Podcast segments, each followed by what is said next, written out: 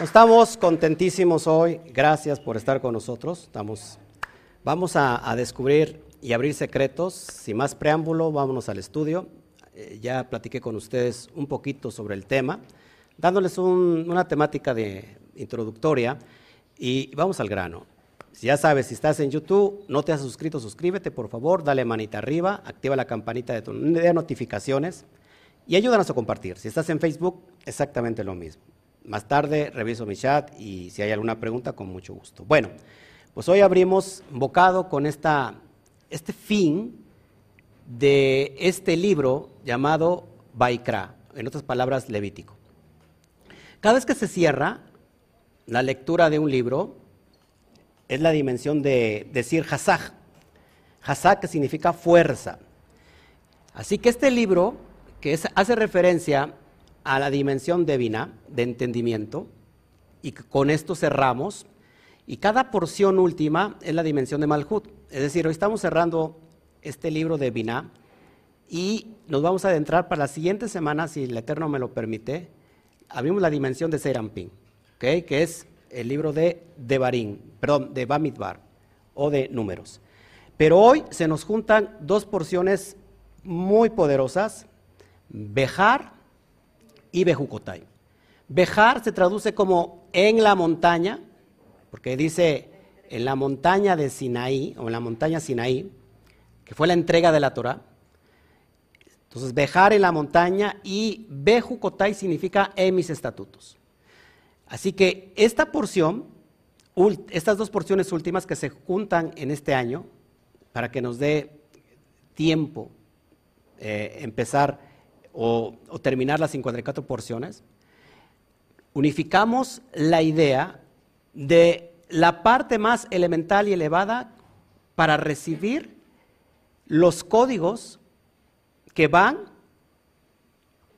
a iluminar nuestra alma, el alma Neshama, ¿ok? Entonces, estemos muy atentos porque vamos a hablar del Ana Bekoat. Quédate por aquí, aquí, por favor, con nosotros. Ayúdanos a compartir. Vamos a hablar de los siete nombres del secreto de los siete. Vamos a ver que los siete tienen que ver con la parte natural, el ocho tiene que ver con la parte sobrenatural y el nueve tiene que ver, por ejemplo, con lo divino. Pero vamos a hablar hoy de la cuestión del secreto de los siete. Y para eso vamos a traer un nombre o siete nombres de Akadosh Baruju, de, acuerdo al Zohar. ¿Ok? Quédate con nosotros, por favor, va a estar muy interesante esta charla.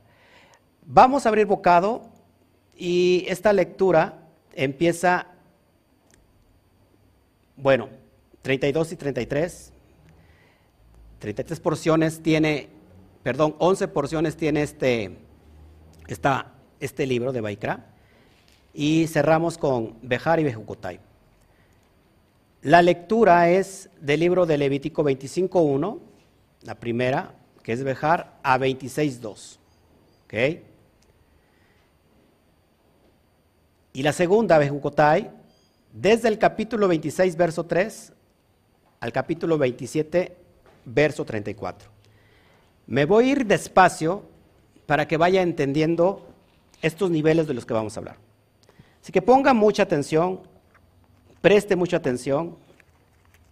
Mayor interés es que su intelecto en la dimensión más profunda sea hoy elevado, sea lleno de luz, que su alma se beneficie, su alma Neshama, ¿eh? y después se vendrá beneficiando todas las partes de, de su alma.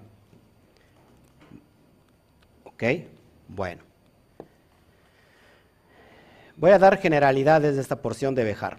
Bejar, como les dije, significa en la montaña, o bear, en la montaña o en el monte. ¿Ok? Vamos a leer el primer versículo, o los primeros versículos, para que vayamos entendiendo parte del discurso. Desde el verso 1 al 4, en el capítulo 25 de Levítico, de Levítico dice así, y le dijo el Eterno a Moshe, en el monte Sinai, dile a los hijos de Israel cuando lleguéis a la tierra que os di, la tierra descansará por el eterno. Seis años la sembrarás y seis años podarás sus viñas y recogerás su fruto. Pero en el séptimo año será el sábado del Eterno. En hebreo es Shemitah. Es decir, seis años podrás trabajar la tierra, pero el séptimo año es de Hashem. No puedes recoger ni sembrar todo lo que de la tierra es para los que lo recojan los pobres, los necesitados. Te lo voy a leer en el sentido Sot para que vayas entendiendo de una vez. Y les dijo el Eterno a Moshe, Moshe, en el nivel del alma, en el nivel Sot, es la conciencia elevada. Moshe la Neshama. En el monte Sinaí, monte Sinaí significa la parte alta, elevada, es decir, tu conciencia. Dile a los hijos de Israel. Israel, ya sabes, pertenece a Malhut, a la parte física, que se integra a la vina elevada, es decir, pasa de Jacob a Israel. Israel o los israelitas son aquellos que han elevado su conciencia. Cuando lleguéis a la tierra que os di, ¿cuál tierra? Que fluye leche y miel. ¿Cuál tierra? ¿Qué es la tierra prometida? ¿Se acuerdan? En el nivel del alma, la tierra prometida es la conciencia Neshama. La tierra descansará por el eterno. Seis años la sembrarás y seis años podarás sus viñas y recogerás su fruto, pero en el séptimo año será Shabbat del eterno. Es decir, estamos en la palabra Shemitah.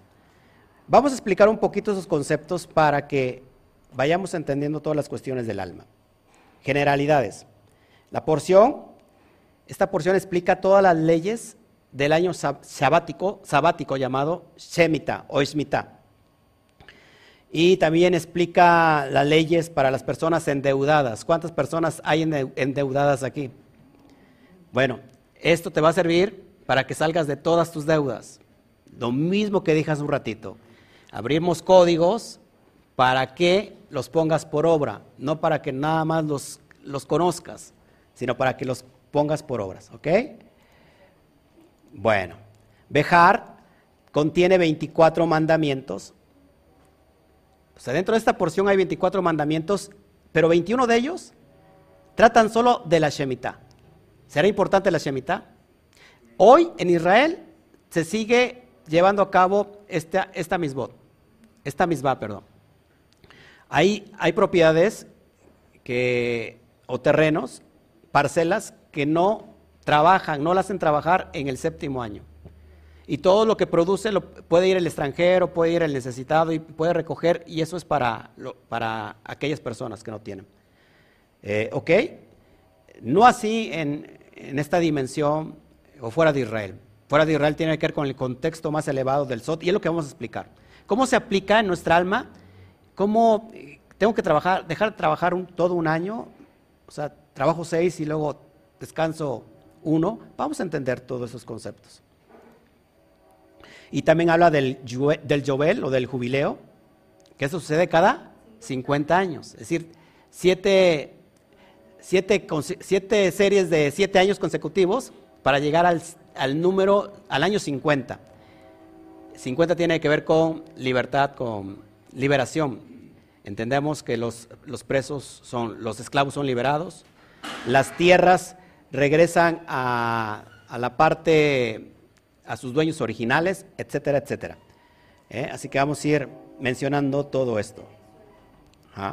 Ya que, que se quede en el suelo para que ya no se vuelva a caer, porque si no se va a volver a caer. ¿Me va siguiendo aquí? Entonces, Jubel o, o el, jubileo tiene, es como Shemitah. Pero además ahí se dan leyes adicionales en el Jobel. No voy a analizar todas porque si no, nunca termino. Bejar es la parasha más corta del libro de Baikra.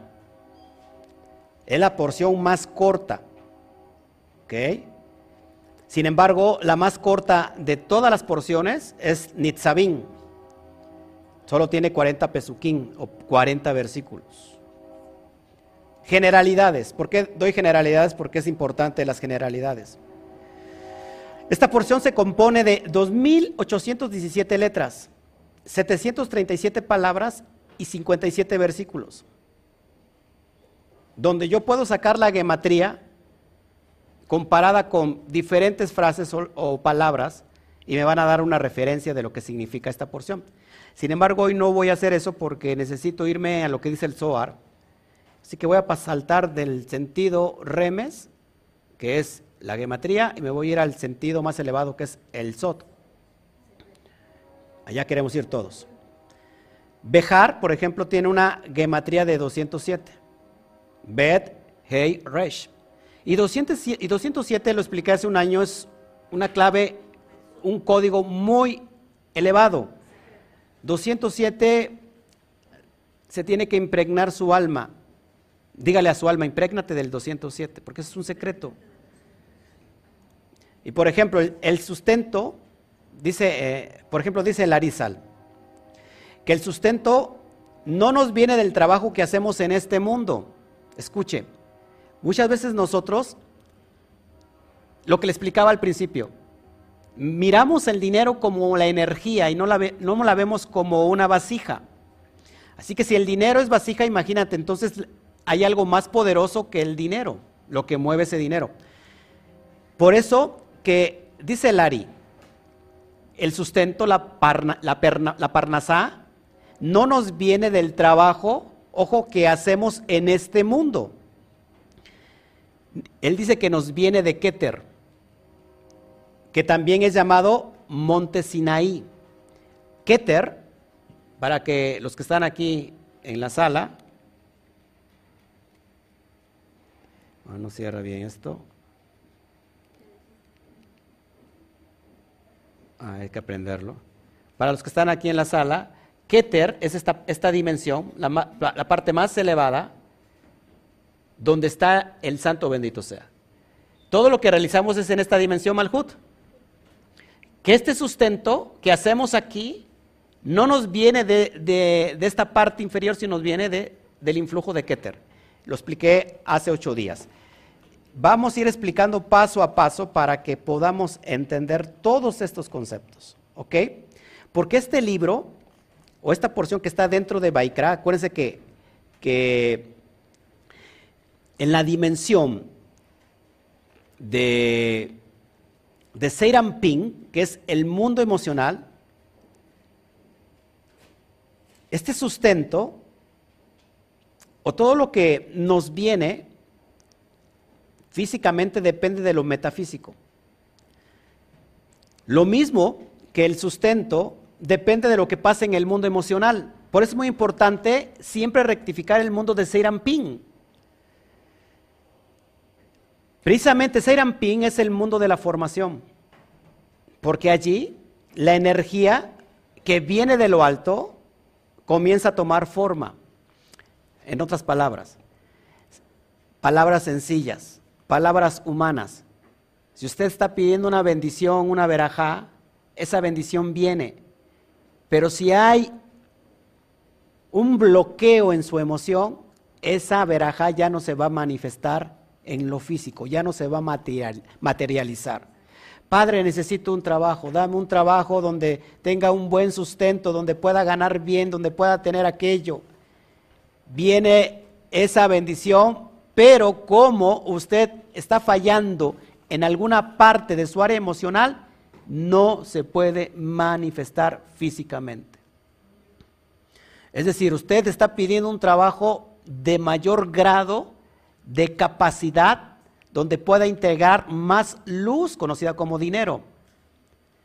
Pero ese, e, ese nivel necesita más capacidad intelectual de usted. Y si luego usted no está forjado en sus emociones, y esa es una persona bipolar, no se le puede otorgar esa responsabilidad porque lo va a echar a perder inmediatamente. Pocas palabras, si tú es una persona que es voluble, ¿cómo le van a dar un cargo más alto, donde tiene que dirigir a muchas personas, si usted mismo no se puede dirigir. Si yo no me puedo dirigir a sí mismo, no puede ser posible esta energía, esta bendición. ¿Me va siguiendo acá? Por eso es importante trabajar donde? Es importante trabajar en dónde? En el mundo emocional. Geset, Keburah, Tiferet, Netzahot y Yesod. Para que se manifiesten donde hay Malhut. ¿Me va siguiendo aquí? O sea, todo aquí arriba, donde viene, se nos viene la, el sustento, la shefa. ¿Qué es la shefa? ¿Se acuerdan? La abundancia.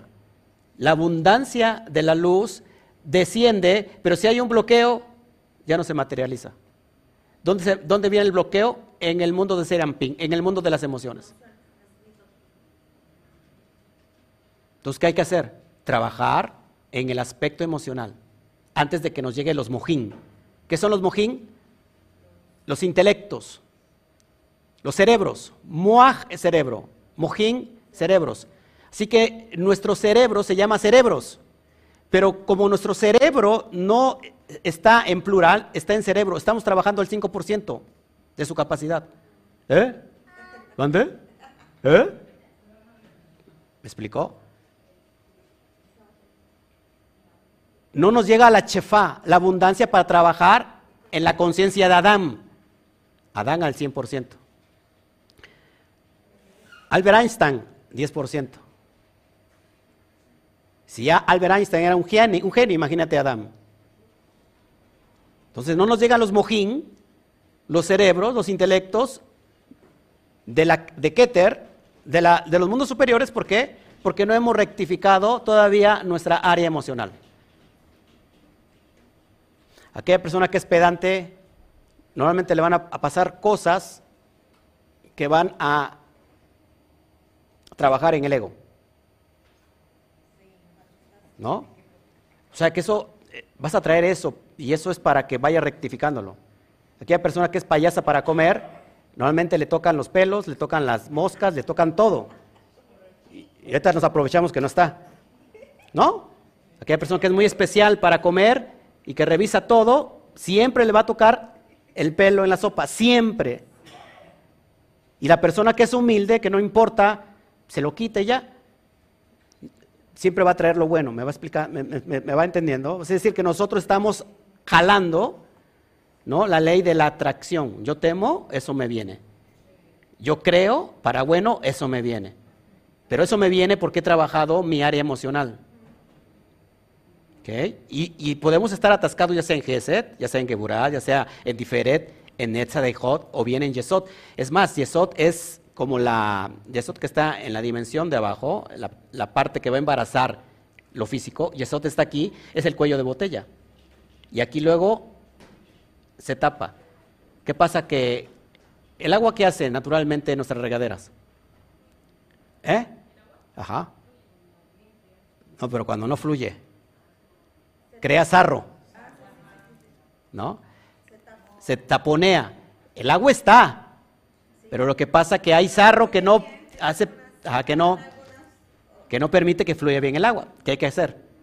Quitar el sarro. Y muchas veces nosotros tenemos sarro espiritual y no fluye el agua que nos viene de arriba. Al principio las aguas estaban unidas. Y después vino Hashem y separó las aguas de arriba con las, las, aguas de abajo, de las aguas de arriba, separó las aguas. Hay aguas arriba y hay agua aguas abajo. ¿Me vas, ¿Me siguiendo aquí? Entonces, este estudio es para que vayamos entendiendo en qué área emocional nos hace falta trabajar. ¿Ok? En lugar de quejarnos tanto, deberíamos trabajar más en rectificar lo que tenemos que rectificar. Bueno, vamos, vamos a seguir para que esto no se haga tan largo. El punto más elevado de conexión con la luz, acuérdense, es Keter. Si usted quiere entender cuál es el punto más elevado, es Keter. En la escala del macrocosmos, Keter es el universo, que no tiene fin. En la escala del hombre, Keter está precisamente dentro de la conciencia. Acuérdense que la conciencia no es algo físico.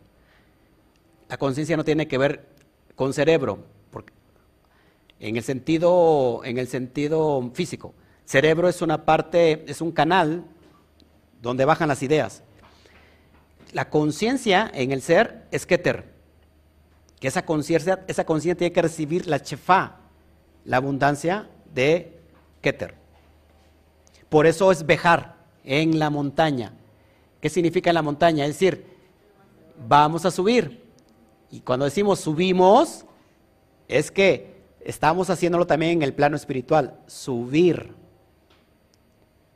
Subir para arriba, aunque se escuche una redundancia. Algunos pueden subir para abajo. Entonces, ahí es donde se va a recibir la luz. Por eso 50 tiene que ver con la entrega de la Torah. Y estamos en, el, en medio de la cuenta del Homer. Porque supuestamente nos estamos preparando para recibir la Torah. Le contaba a mi esposa que quiero, queremos hacer este, este, este Shavuot, esta fiesta, la queremos hacer en, una cabaña en el monte. ¿Les gustaría la idea? Y que vayamos allá y que tengamos un, tiempo de, de, reflexión. Ok, un tiempo de reflexión en una cabaña. O sea, elevarnos también, no solamente espiritualmente, sino también físicamente. Es algo, una alusión de que voy a recibir algo muy elevado, también lo hago en lo físico. Porque como es arriba, es abajo. Y como es abajo, es arriba. Como es adentro, es afuera. O sea, en pocas palabras, yo puedo embarazar el macrocosmos con mi microcosmos. Eso es increíble.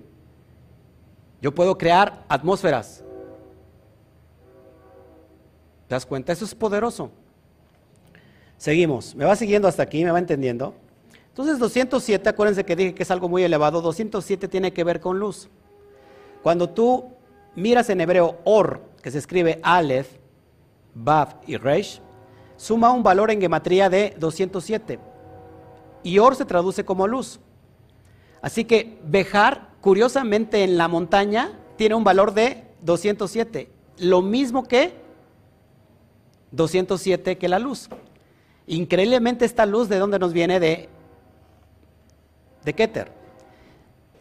De uno de los nombres más elevados, por ejemplo, que está ahí, que es Eye. Ahorita voy a hablar del Eye. Pero, por ejemplo, cuando yo hago la gematría Catán de luz, que es 207, es decir, sumo 7 más 2, igual a, todo está acá muy básico, 9. Y 9 es el, uno de los números más profundos y poderosos que usted pueda, tenga que aprenderse. Nueve. Nueve. Nueve en referencia a la verdad, porque la verdad, por ejemplo, vale exactamente lo mismo. Emet, 441, y sumas 4, 4 más 1 igual a 9. Por ejemplo, el nombre elevado Eye, el que hago tiene una gematría en 20, de 21. Cuando se le presenta el, Eterno, a Moshe le dice, Eye Asher Eye. Es decir, hay dos Eye ahí. Lo multiplicamos por sí, es decir, 21 por 21, o 21 lo elevamos al cuadrado, me da igual a 441 exactamente el valor de M de la verdad. Y cuando sumo 4 más 4 más 1 me da igual a 9. Matemáticas básicas pero a la vez profundas. 9. 9 también es la gematría final de Hashmal. Hashmal es energía energía que desciende desde Keter hasta Malhut. Increíble, ¿no? ¿No le parece increíble? Ok. Quiero enseñarle más códigos, a ver si me los aguanta. Tres es en referencia al hombre, cuatro es en referencia a la mujer y cinco es en referencia al hijo o a la hija. Tres lo elevamos al cuadrado, tres por tres, nueve. El hombre tiene el número más poderoso, porque en el hombre está la semilla. Pero para esa semilla se requiere de una vasija. Cuatro, que todo se crea con cuatro. Después vamos a enseñar, estoy leyendo un libro muy profundo del número cuatro. Estamos hablando de ya de, geometría, de matemáticas, de Pitágoras. Cuatro elevado al cuatro es 16. Así que la mujer tiene todavía mayor valor que el hombre. Pero son otros temas. No me quiero meter ahí, si no lo vuelvo loco. Voy a hablar un poquito de ley más adelante. Bueno, antes de meterme a esta cosmovisión, rápido, Shemitah, ¿qué significa? Literalmente significa liberación porque vamos a hablar hoy de la Shemitah. Haciendo referencia aquí al año sabático, que viene del término Shevi'it, Shevi'it, que se traduce séptimo. ¿Ok? ¿Qué se hace en Shemitah? Rápido. Lo digo sobre todo por hay una persona nuevecita que está aquí. ¿Cómo se llama, hermana? Columba. Ella se congregaba hace mucho tiempo con nosotros, cuando todavía no estábamos en esta dimensión y lógico para ella, me imagino que deben ser cosas como que a lo mejor no le entiende muy bien. Nos visita también nuestra hermana de México, que, ¿verdad? ¿Cómo se llama hermana? ¿Se me olvidó su nombre? Marta. Pero Marta no tiene un marcapasos. ¿eh? Bueno. ¿Qué se hace en Chemitá? Bueno, cada séptimo año es un año sabático. No se trabaja la tierra durante todo ese año. Los productos que crecían espontáneamente, ojo, ahí en el campo, eran socializados y pertenecían a todo el mundo, al pobre, a la viuda, al necesitado, etcétera, etcétera. Encontramos eh, esa, esa narrativa, por ejemplo, ¿se acuerda de Ruth? Con vos. Bueno, vos encuentra a Ruth precisamente recogiendo de estos frutos en un año Shemitah. Shemitah, escuche, expresa la idea de dejar y soltar. Es dejar y soltar renunciando a lo que supuestamente crees que es tuyo, pero confiando, teniendo la confianza en el Akadosh Baruju. Por otra parte, dicen, todos están obligados por la fe a prestar al necesitado dinero o alimentos sin exigir intereses. Lo vemos en esta porción. Se puede prestar dinero sin exigir intereses. Es más, ni siquiera podías irle a, si tú le prestabas al vecino, al hermano, ni siquiera era posible que tú le recordaras que cuándo te va a pagar. No existía eso. Mucho menos la usura. O sea, no existe ahí los, los, ¿cómo se llama? Sí, sí. O sea, es como soltar y dejar ir. Porque eso lo ibas a, a recoger después, con, con, intereses de arriba. Otros, otro de los cuquín, de los mandamientos, de los preceptos que encontramos aquí es en referencia a Yobel. Y, aquí, por ejemplo, que esta bejar con bejucotay, bejucotay significa eh, los mandamientos juquín. ¿Se acuerdan qué son los mandamientos juquín? Los, los mandamientos juquín son aquellos mandamientos que no tienen lógica. Por ejemplo, la Shemitah. O sea, ¿cómo voy a trabajar seis años y siete años no voy a dejar de trabajar? Porque no solamente dejar un año, se necesitan para dejar trabajar la tierra un año, se necesitan tres años que te produzcan. Es impresionante. ¿Por qué? Un año que no recoges nada. Otro año que vas a sembrar. Y otro año que vas a recoger la siembra. O sea, es algo ilógico. Sin embargo, todos aquellos que se sometían a este precepto, increíblemente venía una producción como no tienen idea. ¿Mm? Entonces, cada año, cada 50 años, por ejemplo, se debería de observar el Yobel, el jubileo y este sería proclamado en Yom Kippur. Yom Kippur está conectado a Yobel porque significa, Yom Kippur significa el día del perdón. Durante ese, ese año los campos no podían ser sembrados también. Los esclavos hebreos deberían ser liberados y todas las tierras devueltas a sus dueños originales. La tierra vendida a causa de la pobreza del propietario podría ser redimida por un pariente del dueño original por este mismo. Hay personas que llegaban un momento que te o sea, estaban endeudados. No tenían ya nada, no tenían sustento y ellos mismos se vendían como esclavos. Y, o vendían sus propias tierras. Bueno, en Shemitah, perdón, en, en, en en el jubileo, se regresaba todas las tierras al dueño original. Se debía prestar eh, dinero a un judío sin, o un israelita pobre sin cobrarle intereses. Si el indigente se veía obligado a vender como siervo, como esclavo, el amo judío debería tratarlo como un sirviente contratado y con respeto. Es decir, la esclavitud, en ese sentido, es mirar al esclavo como si fuera otro hijo más. Por eso llegaba el tiempo de que el esclavo pagaba toda su deuda e iba delante de, de la casa de justicia y decían, ¿saben qué? Ahí está la libertad. Pero muchas veces el esclavo se quedaba con el amo por toda la vida. Dices, ojo aquí, fíjense. Con respecto al sirviento, sería puesto en libertad durante el Yobel.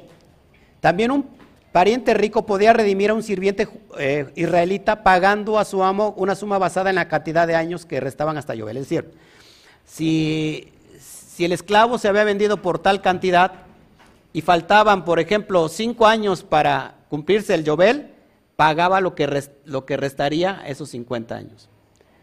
Está increíble. Pero vamos a ver qué nos dice el Zohar a Kadosh. ¿Le, parece interesante esto? Vamos a abrir el Zohar, el Zohar, porque es muy bonito hablar de estos, de todos estos eh, mandamientos, preceptos, pero ¿qué, ¿cómo aplicarlo en nuestra vida? En la vida, para mí, ¿para qué me sirve? Para mi diario vivir, ¿qué me sirve el Shemitah o el Jovel? Porque veo que pasan siete años y no pasa nada conmigo, o pasan 50, pues tampoco. Em, en realidad me hago más viejo, pero vamos a entender qué es lo que sucede en, dentro de nosotros. ¿Ok? ¿Le parece? Para eso habremos bocado y vamos a presentarles el árbol de la vida. ¿Me entiendan rápido, el árbol de la vida es el mapa del alma. El árbol de la vida somos nosotros, cuerpo y alma. Pero el árbol de la vida también tiene que ver con la dimensión del cosmos. Ya se lo expliqué hace ocho días o quince días en la pizarra. Bueno, vamos a entender cuál es el secreto del grupo de los siete. ¿Le parece? Ahí lo estoy señalando y vamos a la lectura del Zohar Akadosh. ¿Qué nos dice el Zohar? ¿Siente que me estoy yendo rápido o voy bien? Está bien, pero bien rápido, dice Alberto. Ok. Vamos a leer. Permítame tantito. Saco mis lentes. Y vamos a ir a entender, a entender el secreto de los siete. Una sinopsis voy a leer. En esta sección enfatiza los números 7 y 49. 7 y 49 están ligados en relación al séptimo año y las siete sefirot. La numerología es explicada en el conteo del sacerdote del Cohen. Leemos acerca de los preceptos para contar el año del jubileo y regresar a la herencia de uno en el jubileo. Se nos dice que hay dos casas en el corazón y que son llamadas de modo diferente. Dependiendo si uno es maestro de la Torah o no, hay también dos cortes en la casa de Hashem, una interna y una externa. Vamos a ver qué dice esta porción. Estoy en el capítulo 5 del Zohar Kadosh, de, la sección de Bejar, y el título es El año sabático y el jubileo. Voy a ir leyéndolo y lo voy a explicar en la pizarra. Dice, pero en el séptimo año habrá un Shabbat de descanso solemne. Es lo que dice Baikra 25.4 que lo acabo de leer. Este precepto es para descansar durante el séptimo año. El siguiente es para reposar durante el séptimo día. Y el siguiente es para cancelar deudas de dinero. Y en el séptimo y luego contar siete veces siete días y el espacio de los siete Shabbatot de años para ti, 49 años. Si estamos hablando de, los secretos de los siete. Shemitah, Shabbat y Yobel. Y aquí podemos entrar también a la cuenta de los siete, de las siete semanas de la cuenta del Homer. Así que hay secretos del siete. Lo voy, a, lo voy a ir abriendo aquí paso a paso. Aquí está el secreto del grupo de los siete este grupo de los siete, este secreto del grupo de los siete, emana, fíjese, emana de la Shejina. La Shejina es lo que estás viendo ahí en pantalla. La Shejina es Malhut. Es la Shejina de abajo. Es decir, ¿cómo se ¿qué es la Shejina para empezar? ¿Se acuerdan? La Shejina es la presencia de Akadosh Baruju. En otras palabras, sería el Espíritu Santo. ¿Cómo se manifiesta lo divino? ¿Cómo se materializa? Solamente en Malhut. Así que este secreto de los siete emana de dónde? De la Shejina, es decir, de Malhut. ¿Me va siguiendo? Ahora, Dice, aquí está el secreto de los siete que emana de la Shejina, denotando a Malhut llamada siete. Malhut es llamada también, ¿se acuerdan? Bat Sheba. Bat, hija, Sheba, siete, hija de los siete. No hija de su Mauser. No, hija de los siete. ¿Por qué hija de los siete? Porque Malhut contiene las siete dimensiones de arriba. Ahorita lo explico. Es algo muy profundo. y, se, duerme, échese agüita, por favor. Dice, llamada siete desde el punto de vista del justo. ¿Quién es el justo? ¿Eh? ¿Cuál, ¿Quién es el justo? El Sadik es la séptima sefirá de, de, Yesod. Dice, Leo, aquí está el secreto del grupo de los siete cuando emanan de la Shejina, denotando a Malhut llamada siete desde el punto de vista del justo. Es decir, que el justo, que es Yesod, desde su punto de vista, desde ahí emana los siete secretos, o los secretos de los siete, denotando a Yesod, la cual es la séptima desde Biná. Es decir, si tú cuentas desde Biná hasta Yesod son, ¿qué? Siete. Uno, 2, 3, 4, 5, 6 y 7. ¿Ok? Que es la, la séptima sefirá de Biná desde, perdón, la séptima sefirá desde Biná. Es decir, Yesod tiene la, el número 7 ahí. Y ella, es decir, Malhut, es la hija de 7 del, del lado de la ima celestial. Aquí viene lo complicado. Malhut es considerada hija de quién? De su mamá. Hija de la Ima celestial. ¿Qué es la Ima celestial? Vina. La Vina. Es decir, la Vina es la madre de arriba. Esta madre de arriba se va a manifestar en la hija, que es Malhut. En pocas palabras, todo lo que está cargado en Binah, Binah está embarazada de quién? De Jodma, que es Abba. Abba, el padre, embaraza a Binah, a Ima, que es la madre, y esta Ima es la Ima celestial. Repito, y ella, Malhut, es la hija de siete del lado de la Ima celestial, denotando a Binah que la ilumina, ya que Binah es la séptima yendo de abajo hacia arriba. Es decir, si yo cuento también desde Yesod hasta arriba, me da igual. Uno, dos, tres, cuatro, cinco, seis, siete. ¿Me va, ¿Me va siguiendo aquí? Ok de lo cual está escrito siete veces al día te alabo, según Salmo 119, 164, siete días te alabo. ¿Cuál es la dimensión del secreto de los siete?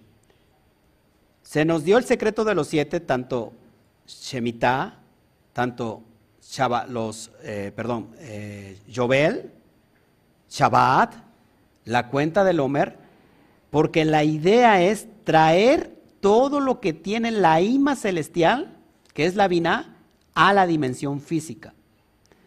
Si nosotros no hacemos el trabajo que nos corresponde durante seis días y séptimo descansamos, es decir, seis es en referencia a toda la cosmovisión de Seiramping, que abarca el área emocional. Es decir, si yo no me equilibrio emocionalmente, jamás me va a llegar todo lo absoluto de los mundos superiores. ¿Y desde quién está permeando desde la perspectiva del sádic. El sádic es un código.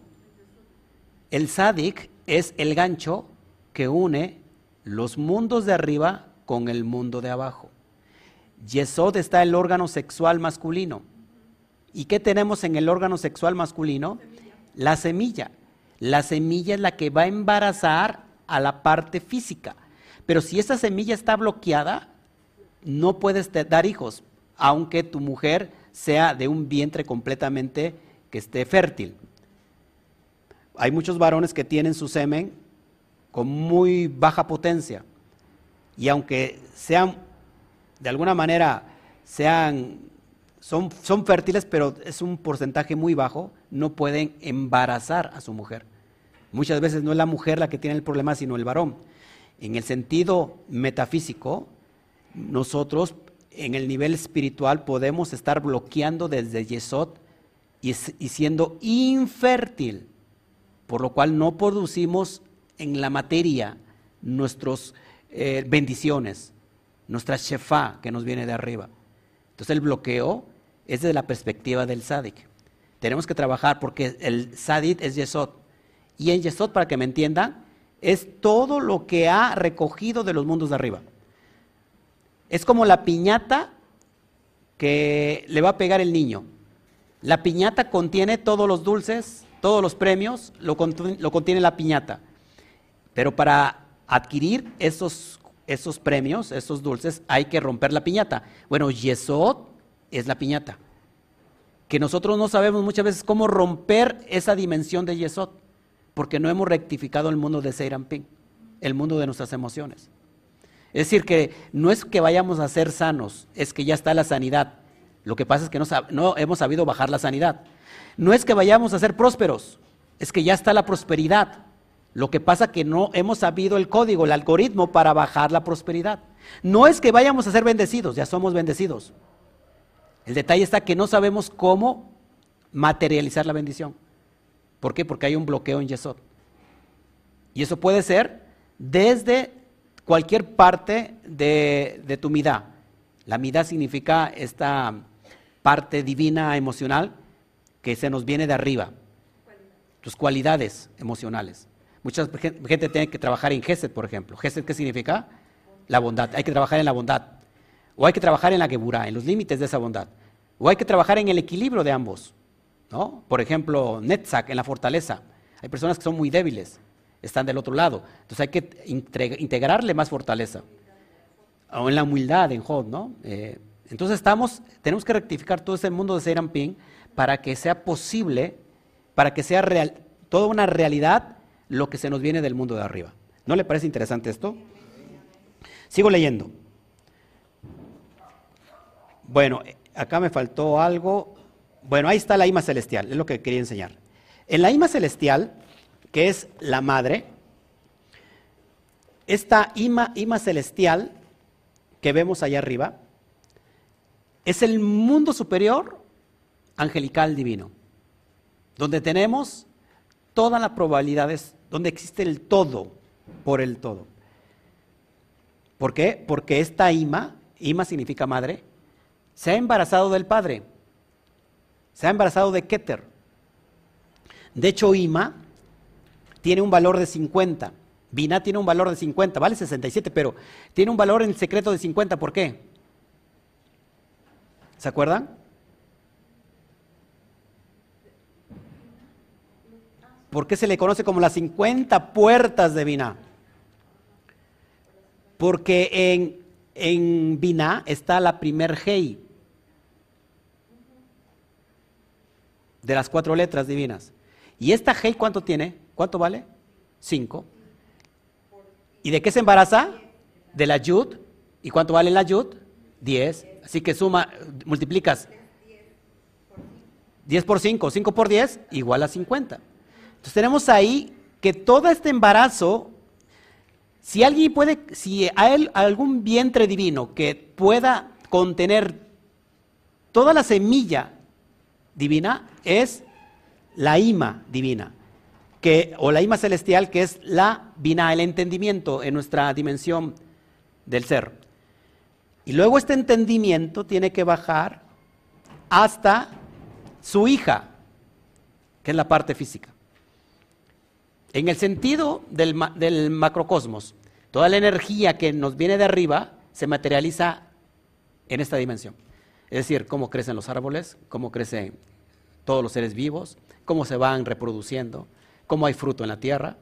esta función, toda esta función lo, está explicando el SOAR, cómo baja esta energía. En la, perspectiva de uno, ¿cómo funciona esto? Bueno, que la vina, que es el cerebro izquierdo, está lleno de la intelectualidad del cerebro derecho. ¿Qué tenemos en el cerebro derecho? Todo lo que nos viene del mundo arriba, que embaraza y une y unifica el cerebro para que luego se venga a manifestar en dónde. ¿En dónde se manifiesta? En el cuerpo, en lo físico. ¿Me va siguiendo aquí? Así que el secreto de los siete tiene que ver con estas dimensiones. Que ahora lo podemos entender. ¿Para qué necesitamos Shemitah? ¿Para qué necesitamos Jovel? ¿Para qué necesitamos el Shabbat? De hecho, el Shabbat es, esto es increíble, el Shabbat es un repaso de la liberación. Trabajarás seis días y el séptimo reposarás. Pero el hombre no ha entendido eso. La gente piensa que el Shabbat, ay, es una mitzvah que tengo que realizar porque si no me va mal. No, Shabbat es un descanso del alma porque significa liberación, significa unificar lo de arriba con lo de abajo. One more time. Significa unificar lo de arriba con lo de abajo. Y luego nos estamos quejando que lo de arriba no nos viene. Porque no hemos entendido que esto es un ensayo. El 7 es un ensayo para integrarnos en el 8. Nuevos comienzos. Hoy terminamos con este día séptimo. Y en automático entramos al octavo.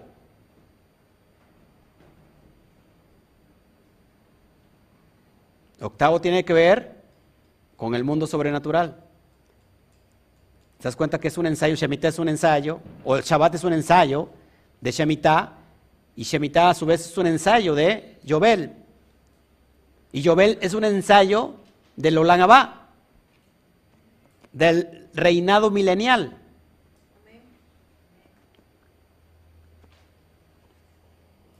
Bueno, voy a, voy a leer y voy a, pasar al secreto de los siete nombres, hablando todavía en esa cuestión de Bejar. Hay un secreto de siete nombres y quiero que preste mucha atención y que tenga mucho respeto por lo que vamos a abrir. Porque esto es potencia al estado puro. Pero se las voy a, a tratar de difuminar para que lo pueda captar su, su alma. Repito, potencia al estado puro. Así que chasquese los dedos en su, en su cerebro para que despierte. Hay siete nombres. Y estos siete nombres los conocemos dentro de la nave Coaj. Lo tienes ahí en pantalla. Si no tienes, toma el screenshot, la pantalla, y esto apréndetelo. Porque esto es algo poderoso para tu alma. Tu cuerpo no tu cuerpo no, no, lo... ¿Cómo es la palabra? Tu cuerpo como que, que no lo interpreta, no lo asimila, pero tu alma lo está asimilando. Y esta, este es el Anabecoaj. Increíblemente el Zohar Akadosh hace dos mil años hablaba de esto. Y cada, aquí acá tenemos el secreto de los siete nombres. Y este secreto de los siete nombres lo habla el Zohar, y ahorita lo vamos a hablar. Y, estos siete nombres son en realidad siete ángeles que nosotros hacemos descender en cada meditación diaria. Por eso es muy importante el Anabecoa. Ok, tómele screenshot y vamos, vamos a leer esto. Hay siete nombres, dice el Zohar Kadosh. Aleph Bet Gimel, Yutat Sadik, Kurreish Ay, Shintet Num. Por ejemplo, estamos hablando que cada línea se forma un nombre. Por ejemplo, para que me entienda rápido. Al rato por la tarde iniciamos con la primera línea que es Geset. ¿Se acuerdan que rectificar nuestras áreas emocionales? Bueno, lo hacemos, lo hacemos a través de, de la nave Coag o de la cuenta. Esto que estás viendo también tiene que ver con la cuenta del Homer. El primer día, el primer día es Geset. No, no, el tome screenshot, pues yo lo tengo, mi amor es Gesed. ¿Qué significa Gesed bondad? Y meditamos, Ana Bekoad Gedulaya Mijata Tirserura. Y de ahí se crea el, primer nombre, Aleph, Bet, Gimel, Yud, Dab, Tab y Sadik. El domingo por la, en el ocaso entra en la segunda línea, el segundo nombre, que es Kabel Rinan Hasad Benu Tajarenu Nora. Y se crea la palabra o el nombre Krasatán. Y Krasatán significa romper con la negatividad, romper con nuestro propio Satán, romper con el Satán que no nos permite que toda la energía de la bendición nos llegue. Por eso es algo muy poderoso que cada vez que nosotros meditamos, en realidad estamos alando de los mundos divinos un ángel. Y mira cómo lo da, lo ve el Suara Kadosh. Bueno, sigo leyendo.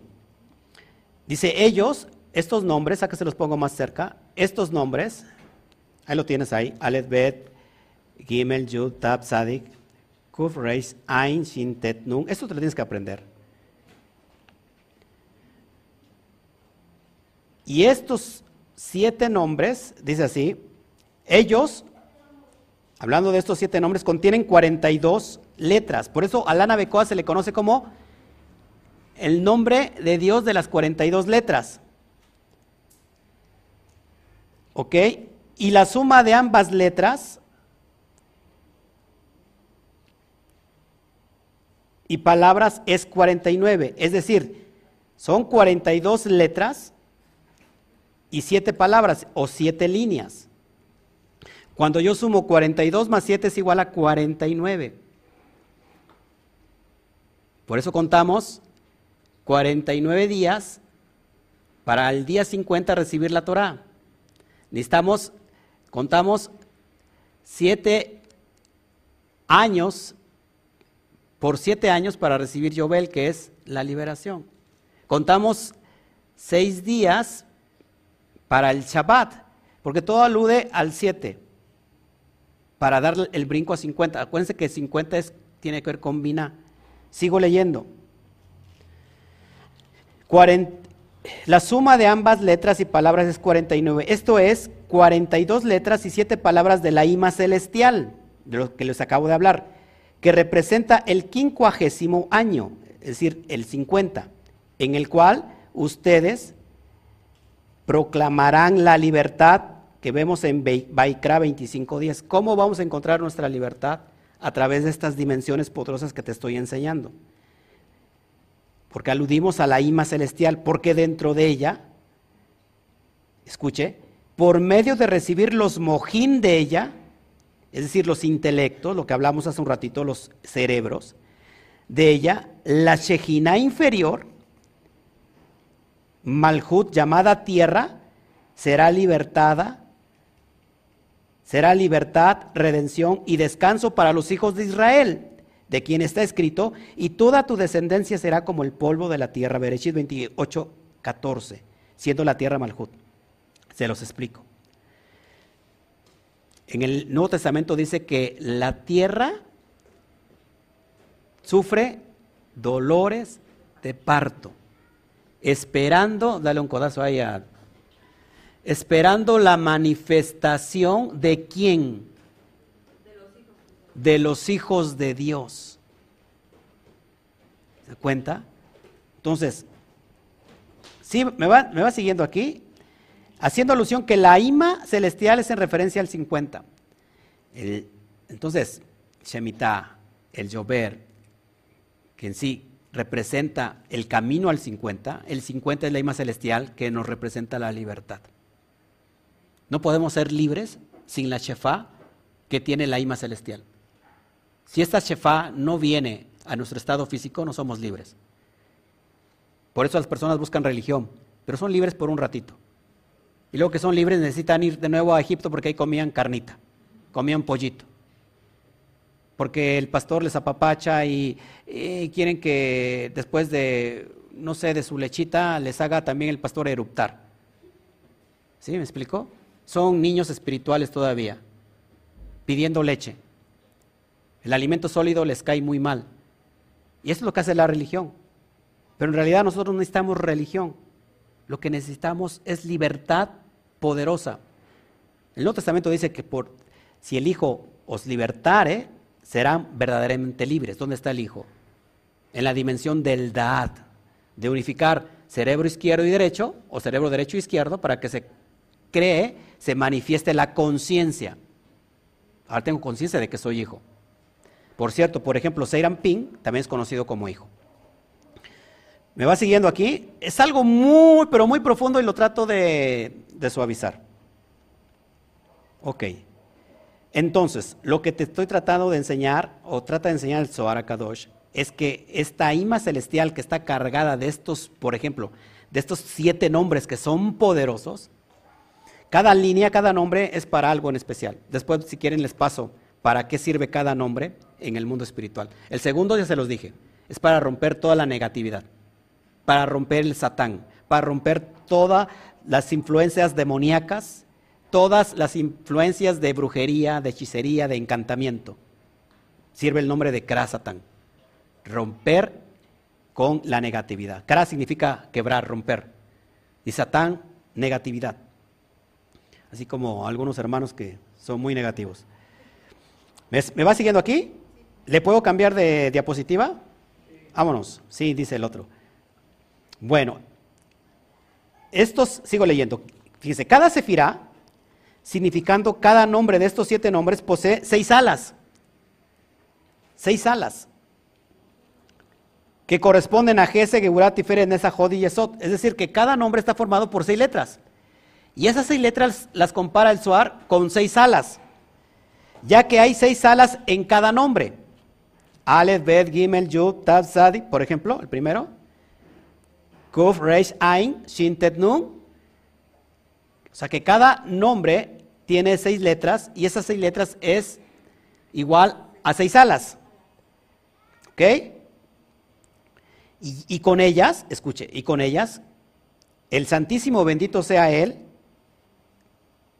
con cada virá de estas siete ilumina a los ángeles acerca de quienes está escrito. Acá no tengo en pantalla. Y con ellas, es decir, cada nombre de estos siete posee seis alas. Por eso nos sirve que estos nombres nos sirven para rectificar todas nuestras midot, nuestras cualidades emocionales. Y con ellas, ¿qué hace con, con ellas, con estas alas? El santo bendito sea, el Akadosh Baruju, Dice, con cada sefira de estas siete ilumina a los ángeles. Según Isaías 6.2, ¿qué dice Isaías 6.2? Dice, con dos cubrían su rostro, con dos alas cubrían su rostro estos ángeles que vio Isaías. Con dos cubrían sus pies y con dos volaban. Es decir, amados, estos nombres son en realidad nombres de ángeles divinos superiores que están en la dimensión de Atzilut para hacerlos bajar a nuestra materia física, a la materia y que sea toda una realidad.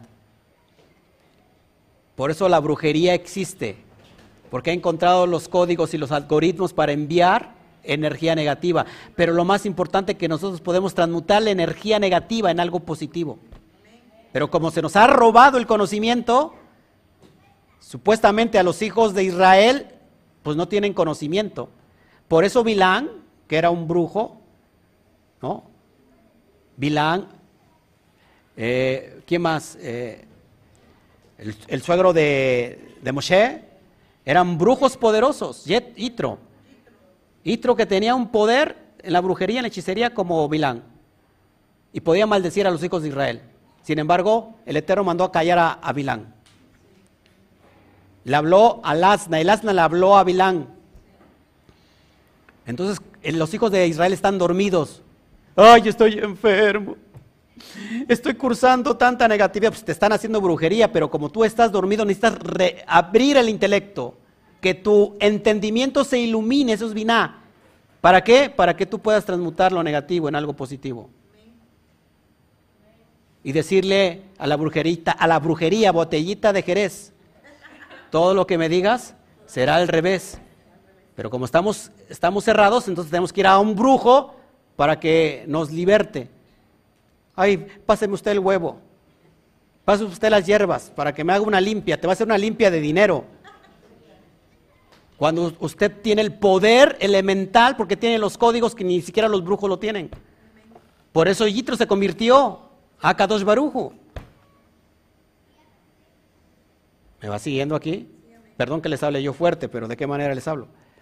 Sigo leyendo. Binah representa uno. ¿Por qué representa uno Binah? Porque está embarazada de Keter.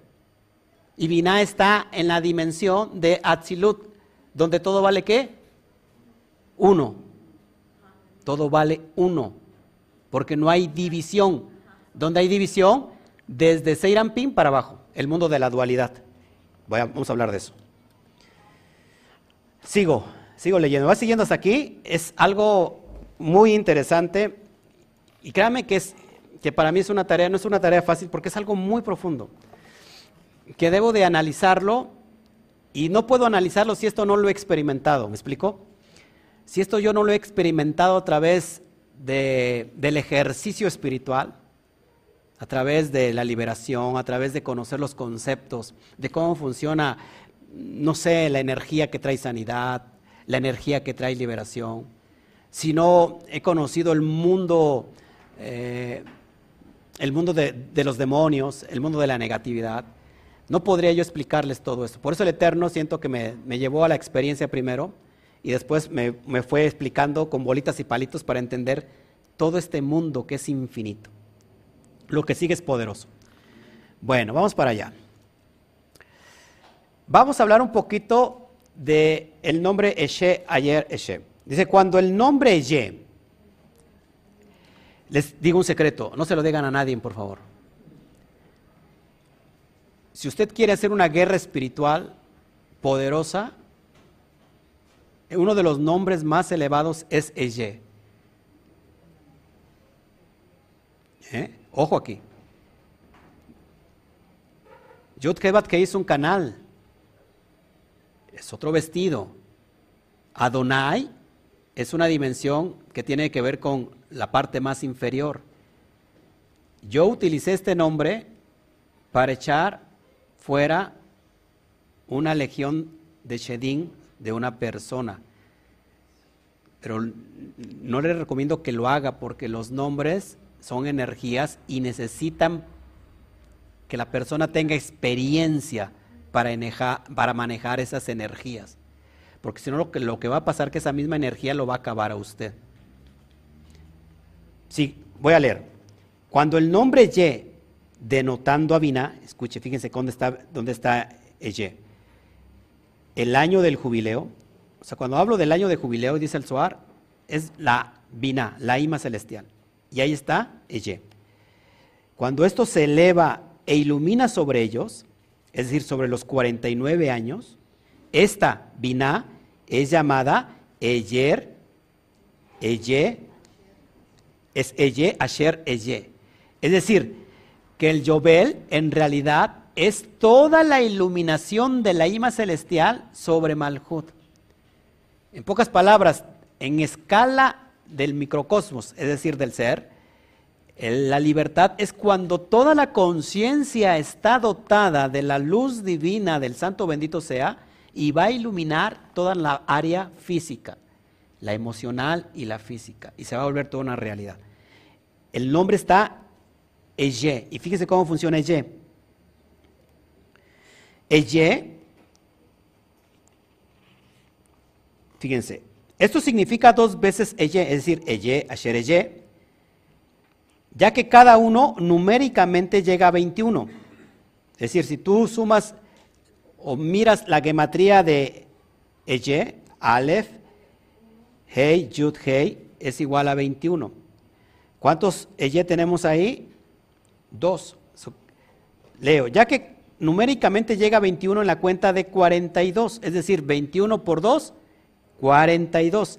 Ahora, con ocho letras de los dos nombres, es decir, Aleph, Hei, Yud, Hei, es decir, 4 y 4, hay ahora 50. Es decir, que lo que está aludiendo Eye es el valor de las 50 puertas de sabiduría, perdón, 50 puertas de entendimiento, 50 puertas de Binah. Repito, 21 de Eye, 21 más 21 porque hay dos Eye, 42. ¿Cuántas letras tiene el nombre Eye? Cuatro. Más cuatro, ocho. ¿Y cuánto nos da? 50. 21 más 21, 42. Más 8 letras de Aleph, Hei, Yud, Hei, nos da igual a 50. ¿Ok? En ellas, es decir, en este secreto del 50, está anclado el precepto para contar, el precepto de contar el año del jubileo y el precepto de regresar a la herencia de uno en el jubileo, como está escrito, en el año del jubileo devolverás. Baikra 25.13.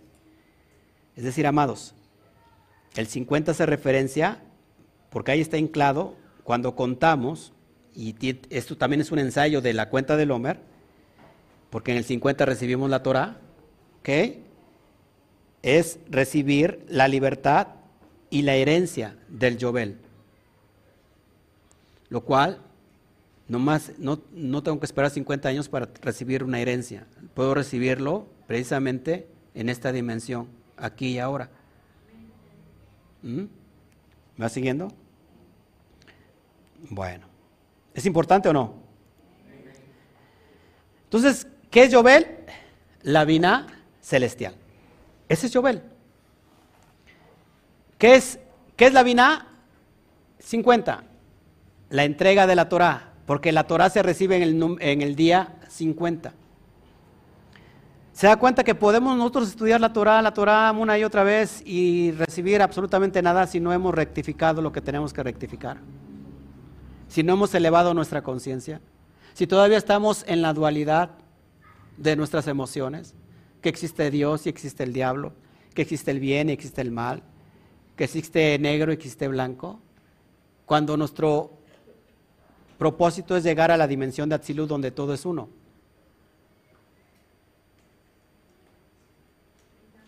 Donde llegue la dimensión de ya nadie enseñará a nadie sobre la Torah. Ya el mayor no enseñará al pequeño, porque desde el mayor hasta el pequeño todos sabrán quién es Hashem en ese día. Y es el día de elevar la conciencia. Y cuando elevamos la conciencia que urgentemente nos urge, porque si no vamos a tirar al caño durante estos 10, 20, 30 años que siguen, lo que nos queda de tierra, se está terminando el agua, estamos en, en los climas completamente extremos, ¿qué le vamos a dejar de herencia para nuestros hijos? Nos urge abrir y elevar nuestra conciencia y no estudiar la, la Biblia como un asunto religioso porque no, no vamos a llegar a nada.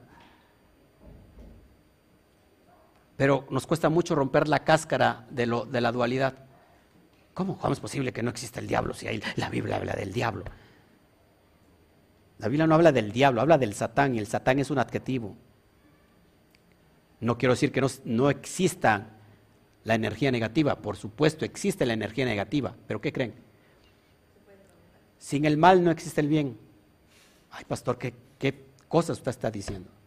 La energía trae dos polos, positivo y negativo.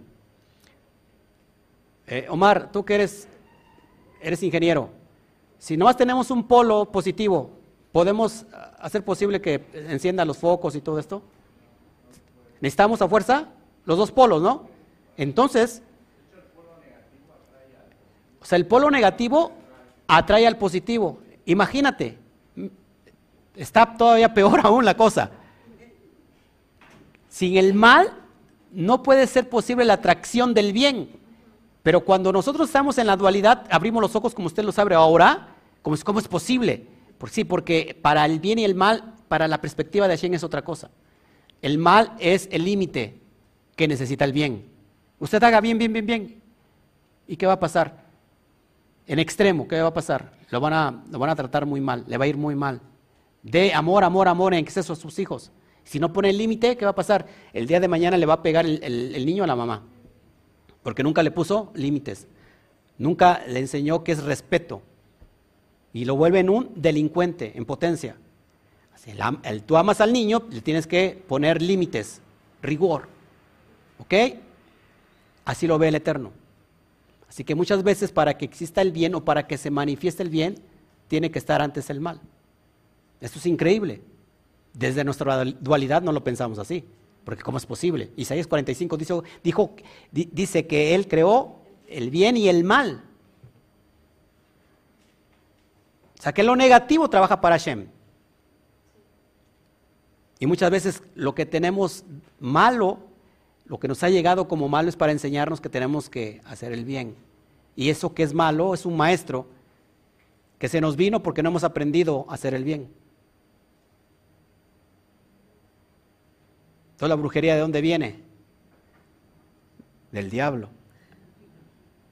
La brujería es una energía mal situada. es manejar la energía negativa. Es increíble que esto a veces no lo, no lo tenemos. Bueno, entonces la vina celestial es Yobel y la Shejina es, la Shejina inferior es Shemitah. Fíjense, es increíble. O sea, lo que dice el Zohar Kadosh, que Yobel es la, la Ima celestial o la Vina celestial, pero Shemitah es la Shejina inferior, que es Malhut. ¿Sí lo estoy aburriendo o, sigo leyendo? El año sabático representa la Shejina inferior que consiste en siete años. Y el jubileo es la Ima celestial, representando Binah el año quincuagésimo. Israel estaba conectado a esta cuando salió de Egipto, como está escrito, y devolverán ustedes cada hombre a su familia. Baikara 25 días. Ahora, es impresionante esto. Ya para ir cerrando y vamos a Bejucotay que se conecta directamente con esta porción, con estas dos porciones. Ya entendió toda esta, dimensión de Shemitah, Yobel, libertad que viene hacia nosotros y cómo hacerla posible trabajando nuestros, nuestras midot. Bueno, vamos a ver qué significa Bejukutai. Me voy rápido para que vayamos avanzando. Bejukutai, estamos en la última porción Bejukutai, es la última porción de Baikra, representa Malhut, que es el nivel físico, ¿ok? La palabra Inbejukotai equivale en su gematría a 561, que es la suma de todos los números del 1 al 33. Ya lo expliqué hace un año, es decir, 1 más 2 más 3 más 4 más 5 más 6 más 7 más 9 más 10 hasta el 33. Cuando tú sumas, es, es un valor total de 561, lo que vale la palabra Bejukotai. Pay attention, presten atención. Esta porción es la número 33. Y esta porción siempre se lee de, dentro del conteo de la cuenta del Homer, haciendo alusión al número 33 de Lac Baumer. ¿Se acuerdan? Los hablamos hace ocho días. Ve el estudio de hace ocho días. Lac Baumer. El número 13. El número 13 que tiene que ver con la muerte de Shimon Bar Yochai. Eh, no solamente con la muerte de Shimon Bar Yochai, cuando digo la muerte en realidad es de la resurrección de la, de la luz, porque cuando muere se da acceso a esta luz que es el, el Kadosh. Pero acuérdate que Rabbi, eh, Akiva tenía 24 mil estudiantes y murieron durante la cuenta del Homer, es decir, de, un Pesach a Shavuot, y paró la mortandad el día 33. Se murieron de una peste, de, una, ¿cómo se puede decir? Sí, de, una, de una pandemia, ¿no? Y dejaron de morir el 33. A su vez, Simón Bar que fue alumno de Rabbi Akiva, también muere en un 33 del conteo del hombre. Esto es increíble. Y Bejucotai, que es la número 33 en su gematría, per se tiene el valor de 33. El primer versículo de, de Bejucotai, fíjense, contiene 33 letras. ¿Será esto casualidad? ¿O será este le estoy diciendo que el Akba Omer sucede en el, siglo I. Esto se escribió 1500 o más años atrás. Esto es increíble. ¿Ok? Vamos a ver el primer versículo.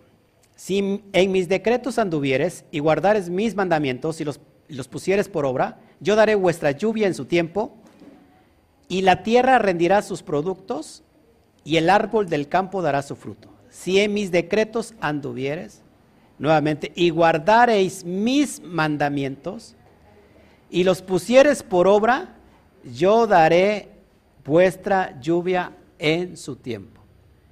Una vez que el pueblo de Israel sube a la montaña, a Arsinaí, y recibe la Torah, entonces es para ponerlo por obra, porque esto traerá bendición a nuestra vida.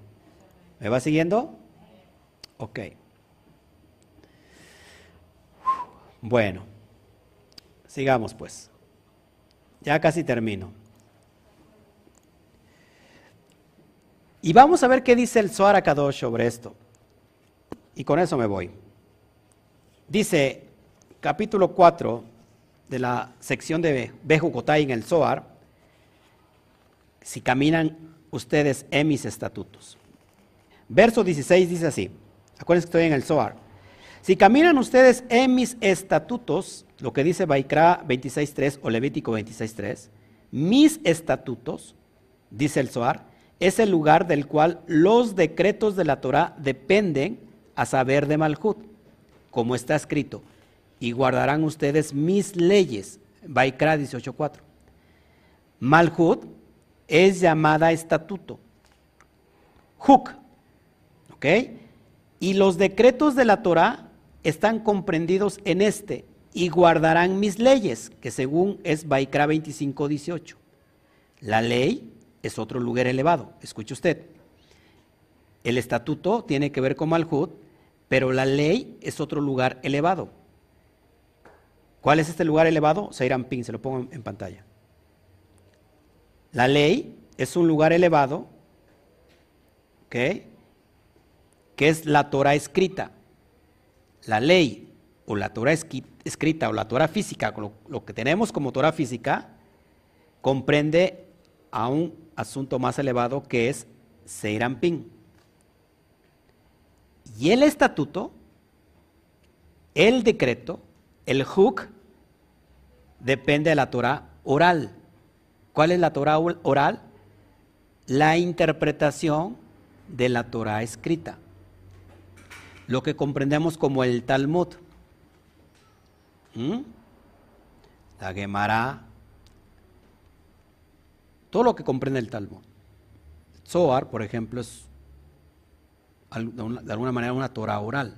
Es decir, la Torah oral es lo que pasó de generación en generación como secreto, de padre a hijo, de maestro a estudiante, de generación en generación. Es decir, la interpretación oculta. ¿Ok? Entonces, la ley está comprendida en Serampín y el estatuto en Malhut. La ley es otro lugar elevado, Serampín, el cual es el estatuto. Malhut, escuche, se adhiere y lo superior y lo inferior se adhieren uno a otro. Es decir, hay una cópula. El aspecto masculino con el aspecto femenino. Es decir, se va a unir la ley al estatuto. Dice, todos los preceptos de la Torah, los decretos de la Torah y las santidades de la Torah se adhieren a Seirampin y a Malhut, dado que son la Torah escrita, Seirampin y la Torah oral, Malhut. Sigo leyendo. En consecuencia, mis estatutos son todos aquellos decretos y juicios, castigos y mandamientos, los cuales pertenecen al lugar llamado la Torah oral. Para que vaya entendiendo, una mitzvah que se depende de la Torah. ¿no? Por ejemplo, guardarás el Shabbat. Seis días trabajarás y el séptimo descansarás. Es lo único que dice la Torah escrita. Pero ¿quién explica cómo se debe de guardar el Shabbat? La Torah oral. ¿Ok? Sigo leyendo. En consecuencia, mis estatutos son todos aquellos decretos y juicios, castigos y mandamientos, los cuales pertenecen al, lugar llamado la Torah oral a saber, Malhut llamado estatuto, y guardarán mis leyes. A saber, en el lugar llamado la Torah escrita, Seirampin, como está escrito, una ley de Elohim de Jacob, Salmos 81.5, que es Seirampin llamado Jacob. Lo voy poniendo aquí en pantalla. Seirampin llamado Jacob. Dice así, están adheridos uno al otro y todo es uno, el total del santo nombre a saber, la unión de Seirampin y Malhut, es decir, Yud, Hei, Bat, Hei, cuando se une Seirampin y Malhut, se está unificando el santo nombre de Yud, Hei, Bat, Hei. ¿Me sigue aquí? Dice así, aquel que transgrede las palabras de la Torah es como si vuelve defectuoso el santo nombre.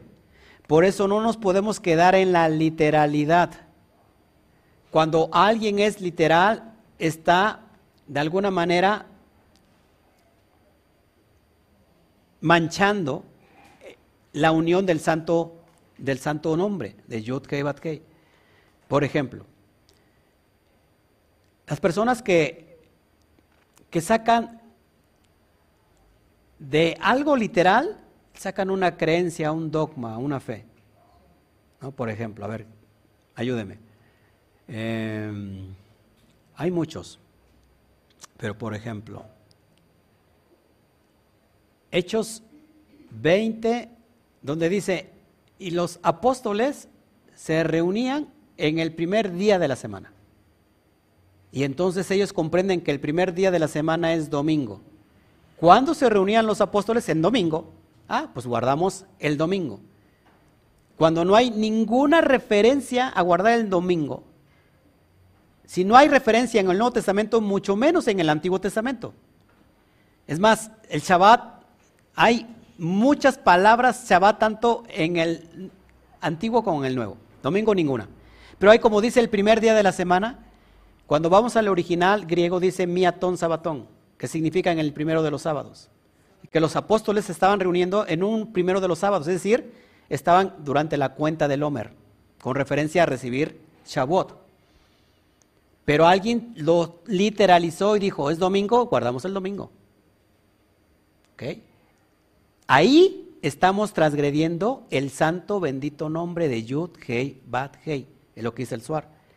Cuando nosotros queremos literalizar lo simbólico. Y de eso creamos un dogma. Es que así está escrito y así hay que hacerse. Pero está escrito en simbología, en metáfora no para que sea algo literal.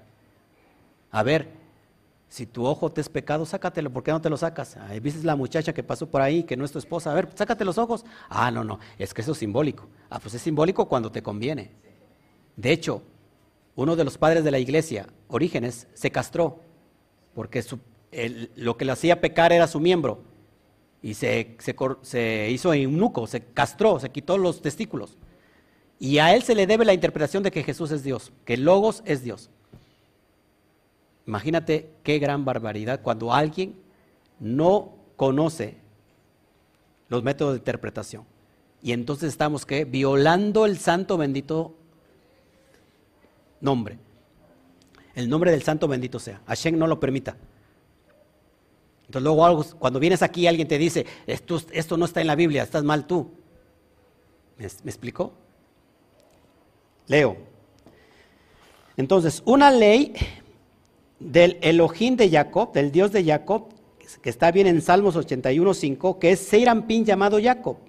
Está adherido uno al otro y todo es uno, el total del santo nombre, a saber, la unión de Seirampin y Malhut.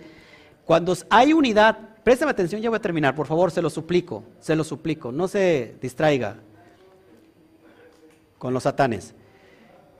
La unión de Seirampin y Malhut es la unidad del santo bendito nombre de Yud Hei Bat Hei en el macrocosmos.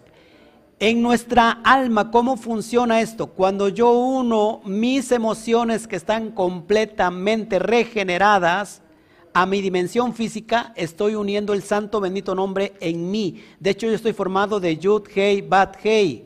Yud tiene que ver con la cabeza la Hei tiene que ver con, mis brazos, la Bab tiene que ver con mi tronco y la última Hei tiene que ver con mis extremidades inferiores, mis piernas. Yo creo el nombre de Yudhet Batkei cuando no estoy en mi propósito y en mi llamado, estoy violando el santo bendito nombre que está dentro de mí. De hecho, el ADN contiene el santo bendito nombre. Es increíble. ¿Me va siguiendo aquí? Ya voy a terminar.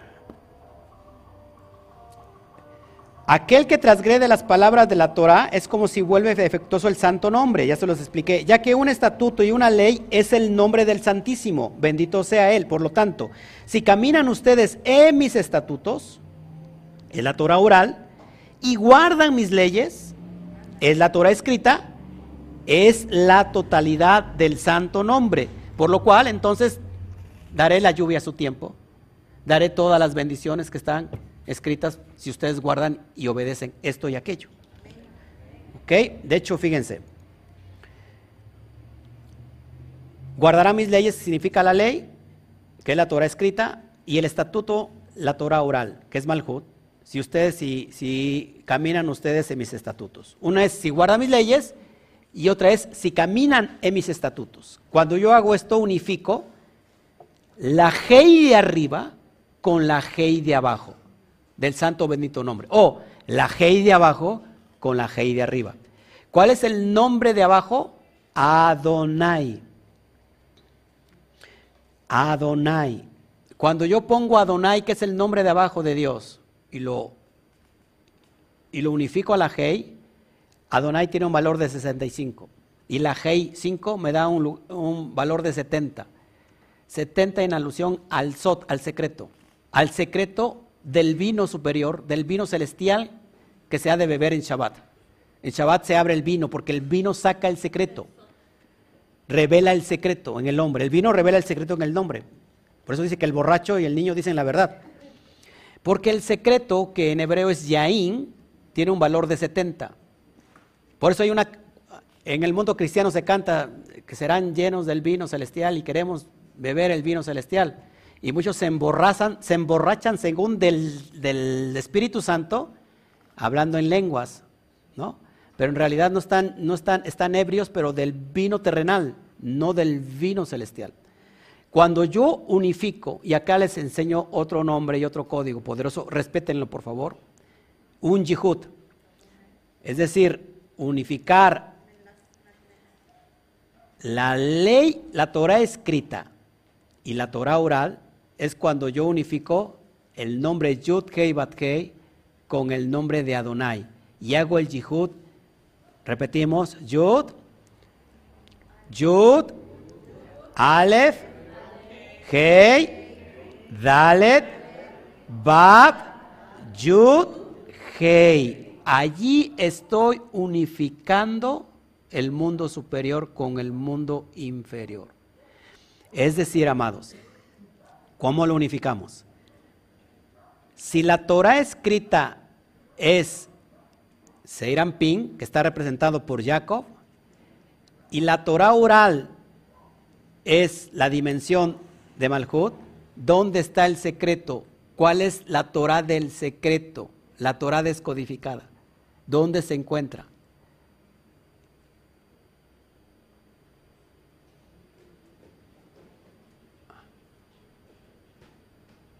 Nuevamente, wow, eso es increíble. Preguntas muy sencillitas. Si la Torah escrita que es Seirampin y la Torah oral está en Malhut, ¿dónde está la Torah del secreto? En Binah. La unificación de Serampín con Malhut nos revela el secreto de Binah, de la Ima superior. Con esto voy a acabar. Jacob, por ejemplo, miren, les revelo algo, algo poderoso. Jacob, que es Seirampín, no es casualidad que Seirampín representa el árbol del conocimiento del bien y del mal. ¿Cuál es el conocimiento de la vida? Pero el árbol de la vida. ¿Dónde está el árbol de la vida? El árbol de la vida a su vez está dividido en el árbol de la vida y en el árbol del conocimiento del bien y del mal. El árbol del conocimiento del bien y del mal comprende desde Gesed hasta Malhut.